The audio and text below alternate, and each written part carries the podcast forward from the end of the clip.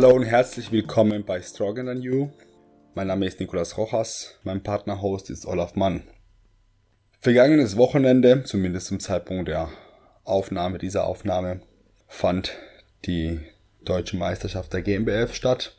Und das bedeutet, dass für viele Athleten jetzt die Frage nach der Aufbauphase beginnt oder stattfindet wie soll man das gestalten, wie viel sollte man zunehmen, wie schnell sollte man zunehmen, welche Ziele kommen auf uns zu nach dem Wettkampf. Das ist auf jeden Fall eine große Frage und ich möchte heute darüber reden, was für Vor- und Nachteile ein schnelles bzw. ein langsames Zunehmen mit sich bringen. Also es geht um Lean versus ähm, Dirty Bulk so sauberes gegen dreckiges zunehmen. Was ist besser? Was sollte man machen? Wie sollte man seine Aufbauphase gestalten? Und erstmal zur Abgrenzung, also die Maßephase oder die Aufbauphase ist erstmal allein dadurch gekennzeichnet, dass wir eine hyperkalorische Ernährung haben, also mehr Kalorien zu uns nehmen, als wir verbrauchen und dementsprechend in einen anabolen Zustand kommen und an Gewicht zunehmen. Idealerweise fehlt davon an Muskulatur, wenig davon an Körperfett. Aber wie hoch dieser Kalorienüberschuss ist, beziehungsweise wie schnell wir an Gewicht zunehmen, kann sehr unterschiedlich sein. Ich habe auch eine Folge dazu aufgenommen zum Thema Bunkern vor dem Wettkampf. Das heißt, für Athleten, die viel Essen gebunkert haben und das alles auch jetzt direkt danach gegessen haben, kann sein, dass die Aufbauphase schon ein paar Tage später voll im Gange ist und bereits 5, 8, 10 Kilo oben sind. Das geht manchmal ganz schön schnell. Und da hat die Aufbauphase erst angefangen. Manche andere essen vielleicht eine Kleinigkeit am Abend nach dem Wettkampf und fangen erstmal ganz, ganz soft an. Versuchen wir diese zwei Strategien ein bisschen genauer zu differenzieren. Also beide haben einen Kalorienüberschuss, beide haben das Ziel, einen anabolen Zustand, Zustand herzustellen und möglichst viel Muskel aufzubauen. Auf der anderen Seite haben wir den Dirty Bulk, den schmutzigen, schmutzige Zunehmen über einen sehr hohen Kalorienüberschuss. Der bewegt sich mindestens bei 5 bis 600 Kilokalorien im Plus am Tag. Und da ist nach oben offen 1000, 1200, 1500. Also das wäre wirklich das aller, aller Minimum. Und man isst, was geht. Also alles, alles rein. Das Ziel ist eine starke Gewichtszunahme. Man nimmt einfach in Kauf, dass der Körperfettanteil etwas stärker ansteigt. Und die Muskelmasse versteckt sich sehr, sehr gut unter einer ordentlichen Fettschicht. Darauf muss man natürlich in der Vorbereitung oder zum Sommer oder für das Fotoshooting eine verhältnismäßig lange Diät machen, weil eben viele Kilos, viele in Anführungszeichen unnötige Kilos dazugekommen sind. Und das Ganze wiederholt sich das immer wieder. Man nimmt sehr stark wieder zu, man nimmt sehr stark wieder ab. Und diese klassische, so ein bisschen äh, näher an einem typischen Jojo-Effekt in dem Freizeitbereich oder bei Leuten, die Probleme haben mit dem Abnehmen, da haben wir genau diesen Teufelskreis. Der Ursprung liegt wahrscheinlich diese Strategie im ähm, medikamentenunterstützten Muskelaufbau. Da kann man sich das natürlich deutlich mehr leisten, sehr, sehr viel drüber zu essen und sehr, sehr viel mehr zu, äh, zuzunehmen. Aus zwei Gründen. Einerseits baue ich natürlich viel mehr Muskelmasse auf, wenn ich mit Medikamenten nachhelfe. Und andererseits habe ich in der Diät natürlich auch Medikamente zur Verfügung, die mir helfen, die Muskulatur zu erhalten und gleichzeitig schneller abzunehmen. Ich kann meinen Hormonhaushalt beliebig manipulieren und dann kann ich in der Diät meinen Testosteronspiegel zum Beispiel sehr weit oben halten oder durch Stimulantien viel, viel mehr Fett verbrennen als Athleten, Sportler, die natürlich trainieren und sich natürlich ernähren ohne Medikamente, ohne verbotene Substanzen. Dementsprechend sollte man vielleicht diese Strategie nicht kopieren, wenn man nicht mit dem entsprechenden Mittel arbeitet, was ich auch keinem empfehlen würde. Auf der Gegenseite haben wir natürlich das saubere Aufbauen. Eigentlich das, was alle wollen. Letztendlich. Die wollen das Ganze ja über gut aussehen oder würden sich das zumindest wünschen. Viele machen dann den Kompromiss, um aufzubauen, doch diese Strategie nicht zu folgen oder um mehr aufzubauen. Aber eigentlich würde sich jeder wünschen, er könnte aufbauen und das ganze Jahr über trotzdem ziemlich gut aussehen. Das heißt, hier ist der Kalorienüberschuss minimiert, sozusagen das kleinstmögliche Überschuss, um die bestmögliche Ergebnisse rauszubekommen. Das wäre das Ziel, eine höhere Proteinsynthese zu garantieren und einen sehr, sehr kleinen Fettaufbau in der Off-Season, in der Aufbauphase. Form bleibt länger erhalten, auch nach den Wettkämpfen kann man sich ein paar Monate später immer noch am Strand sehen lassen. Man kann die Aufbauphase möglichst lange machen, also es kann, man kann länger längere Zeit am Stück in diesem anabolen Zustand bleiben, weil man nicht irgendwann doch die Grenze der Ästhetik und der Gesundheit, der gesundheitliche Unbedenklichkeit überschritten hat. Man muss immer wieder die sogenannten Minicuts oder gar komplette Diäten einführen zwischendurch, sondern man kann länger am Ball bleiben und immer bei der Aufbauen immer stärker werden. Durch die kürzere Diäten sind natürlich auch die Risiken zum Muskelverluste reduziert, weil man nicht mehr 20, 25 Kilo abnehmen muss, sondern vielleicht nur 5, 8, 10 schlimmstenfalls. Und das reicht auch vollkommen aus. Man vermeidet dieses im Kreis drehen von zunehmen, abnehmen, zunehmen, abnehmen. Das Ganze läuft das ein bisschen ähm, näher an der Mitte der, des, des Körpergewichts, näher am Durchschnittskörpergewicht als bei einem Dirty Bike. An der Stelle möchte ich noch eine weitere Abgrenzung machen.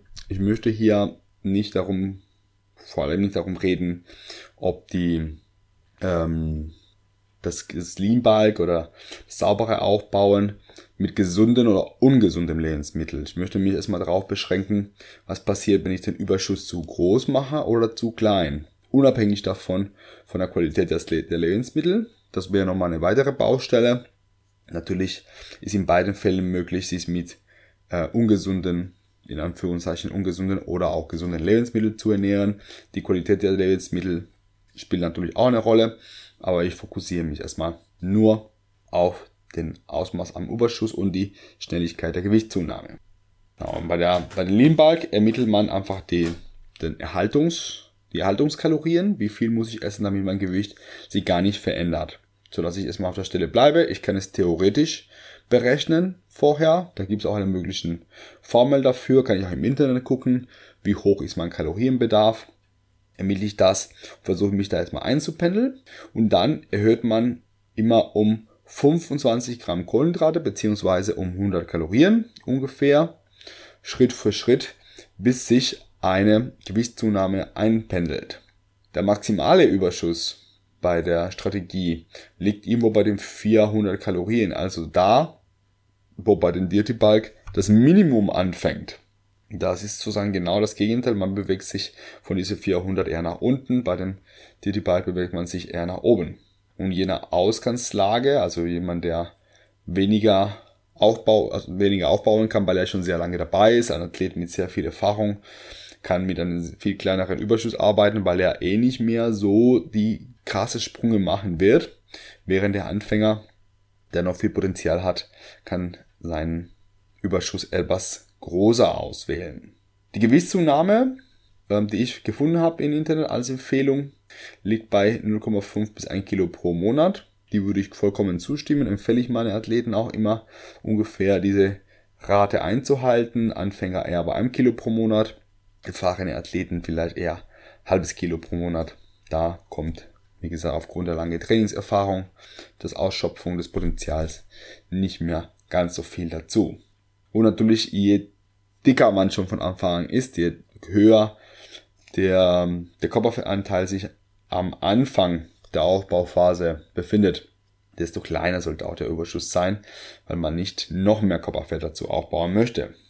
Was gibt es dann für weitere Nachteile bei den Dirty Bulk. Da gibt's noch andere Faktoren, neben der langen Diät, neben der Tatsache, dass man das, die große Teil der Zeit nicht wie ein Sportler aussieht, sondern eher so ein bisschen rundlich durch die Gegend läuft, gibt es natürlich auch Nachteile für das Hormonsystem. Und zwar als erstes die Tatsache, dass je mehr Körperfett dabei ist, desto geringer wird der Testosteron und desto mehr Östrogen befindet sich dann im Körper im Kreislauf. Und zwar um 20% mehr Östrogen, dementsprechend weniger Testosteron. Kein wünschenswerter Zustand. Also ab einem gewissen Punkt ist der Körperfettanteil so hoch, dass es Nachteile für den Hormonhaushalt hat. Es gibt dazu auch eine norwegische Studie von Ina Garte, die beschäftigt sich sehr viel mit ähm, die Auswirkungen von Körperfett und Körperfettverteilung und ähm, Überschussdefizitgröße auf dem Organismus. Und sie sagt, durch übermäßig viel Körperfett erreichen wir nur eine minimale, also durch übermäßig viele Kalorien, Entschuldigung, erreichen wir nur minimal mehr Muskelmasse, als wenn wir den Überschuss klein halten, aber dafür bis zu 10% mehr Körperfett als durch vorsichtigere Strategien. Also da ganz klar eine Empfehlung für einen sauberen Aufbau mit einem geringen Überschuss. Nicht übertreiben, weil für äh, vielleicht ein oder zwei Prozent mehr Muskelmasse haben wir auf jeden Fall mehr Körperfett in dem Bereich 10% und mehr. Von daher, die Wissenschaft empfiehlt uns da schon mal ähm, die moderatere Strategie zu fahren. Mehr Körperfett bedeutet natürlich auch weniger Insulinsensibilität.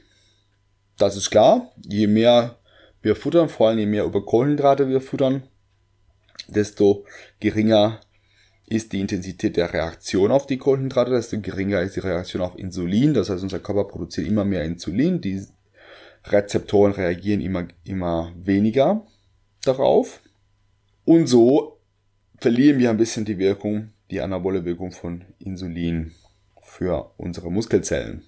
Und auch da die Empfehlung, etwas vorsichtiger zu fahren, nicht zu übertreiben, sodass die Insulinsensitivität auf jeden Fall hoch bleibt. Da gibt es auf eine Studie von Buemann, bin mir nicht sicher, wie man das ausspricht, oder Bumen, könnte vielleicht auch sein, aus dem Jahr 2005 mit dem Titel Lower Body Fat Mass as an Independent Marker of Insulin Sensitivity, the Role of Adiponectin. Also die Rolle von Körperfett auf die Insulinsensitivität. Auch da bestätigt diese, diese These, dass dieser Faktor darunter leidet, wenn wir zu schnell zu viel zunehmen und zu fett werden, letztendlich. Auch wenn die Muskulatur drunter liegt. Nun, es gibt auch eine Studie von Renato Pascali aus dem Jahr 1991, ein bisschen älter, beschäftigt sich auch mit dem Thema Hormonhaushalt und Körpergewicht oder Körperfett und Körperfettverteilung. Der Titel ist Effect of Obesity on Body Mass Distribution on Sex Hormones and Insulin in Men. Also die Effekte von Übergewicht und Fettleibigkeit und Fettverteilung auf Sexualhormone und Insulin. Da relativiert sich das Ganze ein bisschen. Er findet zwar auch diese zwei Effekte, weniger Insulinsensitivität, mehr Nüchternglucose im Blut bei Übergewichtigen und Fettleibigen und auch weniger Testosteron, sowohl freies Testosteron als auch gebundenes Testosteron und, und Gesamttestosteron im Blut bei übergewichtigen Männern im Vergleich zu Kontrollgruppen. Allerdings hängt auch ein bisschen damit zusammen, wie die Fettverteilung ist. Also zum Beispiel je mehr Fett im Bauchraum ist und dementsprechend der Taille-Hüft-Quotient, also das Verhältnis von Taille zur Hüfte ist, also mehr Bauch, so diese klassische Apfelfettverteilung bei Männern, desto geringer ist die Insulinsensitivität, desto höher ist die, das Nüchtern-Glucose bei den Probanden und genauso bei dem Testosteron hängt ja ein bisschen davon ab, wie hoch tatsächlich das Übergewicht ist. Also moderates Übergewicht weniger dramatisch als sehr hohe, sehr, sehr hohe Körperfettlagen. Die würden definitiv negativ ausfallen in Bezug auf Testosteron. So, so, weit zum Überblick zu den beiden Strategien. Meine Empfehlung auf jeden Fall vorsichtig aufbauen, nicht zu viel, nicht zu schnell zunehmen. Dieser Bereich zwischen 0,5 bis 1 Kilo im Monat vollkommen ausreichend für, eine gute, für einen guten Aufbau, ohne zu viel Körperfett, ohne zwei Drittel vom Jahr ähm, durch die Gegend zu rollen, beziehungsweise vielleicht sogar mehr, ein Jahr, zwei Jahre, wenn man die Aufbauphase deutlich länger macht. Oder ständig wieder auf Diät gehen zu müssen, wieder in Aufbau, wieder auf Diät, sodass der Aufbau gar nicht so richtig ausgenutzt werden kann, weil man immer wieder die Bremse äh, schalten muss, um nicht aus dem Ruder zu laufen. Deswegen auf jeden Fall vorsichtiger aufbauen, nicht so viel Kalorienüberschuss. Gerade nach einem Wettkampf, nach einer langen Diät, ja, der Rebound-Effekt, Muskelzellen reagieren sensibel, man kann sehr viel aufbauen, man kann wieder sehr viel Kraft aufbauen, aber vergiss nicht, auch die Fettzellen sind genauso überempfindlich und füllen sie sehr schnell und vermehren sich sehr schnell. Dementsprechend moderaten Überschuss fahren, vorsichtig wieder Kalorien steigern, Kohlenhydrate Stück für Stück nach oben bringen und dann wird das Ganze dauerhaft auch Erfolg bringen. Wer hat Erfahrungen damit? Wer hat schon mal sehr schnell zugenommen? Ich habe es auch schon mal gemacht, war keine gute Idee. Oder wer kann es sich leisten, das ganze Jahr über eine gute Form zu halten und gute Hormonwerte dementsprechend zu erhalten, weil er sich ein bisschen mehr unter Kontrolle hat und mit leichteren Überschuss unterwegs ist. Vielleicht hat jemand Feedback zur Folge, vielleicht hat jemand Erfahrungsberichte aus dem Thema aus vergangenen Diäten. Würde mich sehr interessieren. Gerne Meldungen unter nikrosrojas.gmail.com oder auf Instagram unter Stronger Than You Podcast. In diesem Sinne, guten Aufbau mit geringem Körperfettanteil und wir hören uns bei der nächsten Folge Stronger Than You.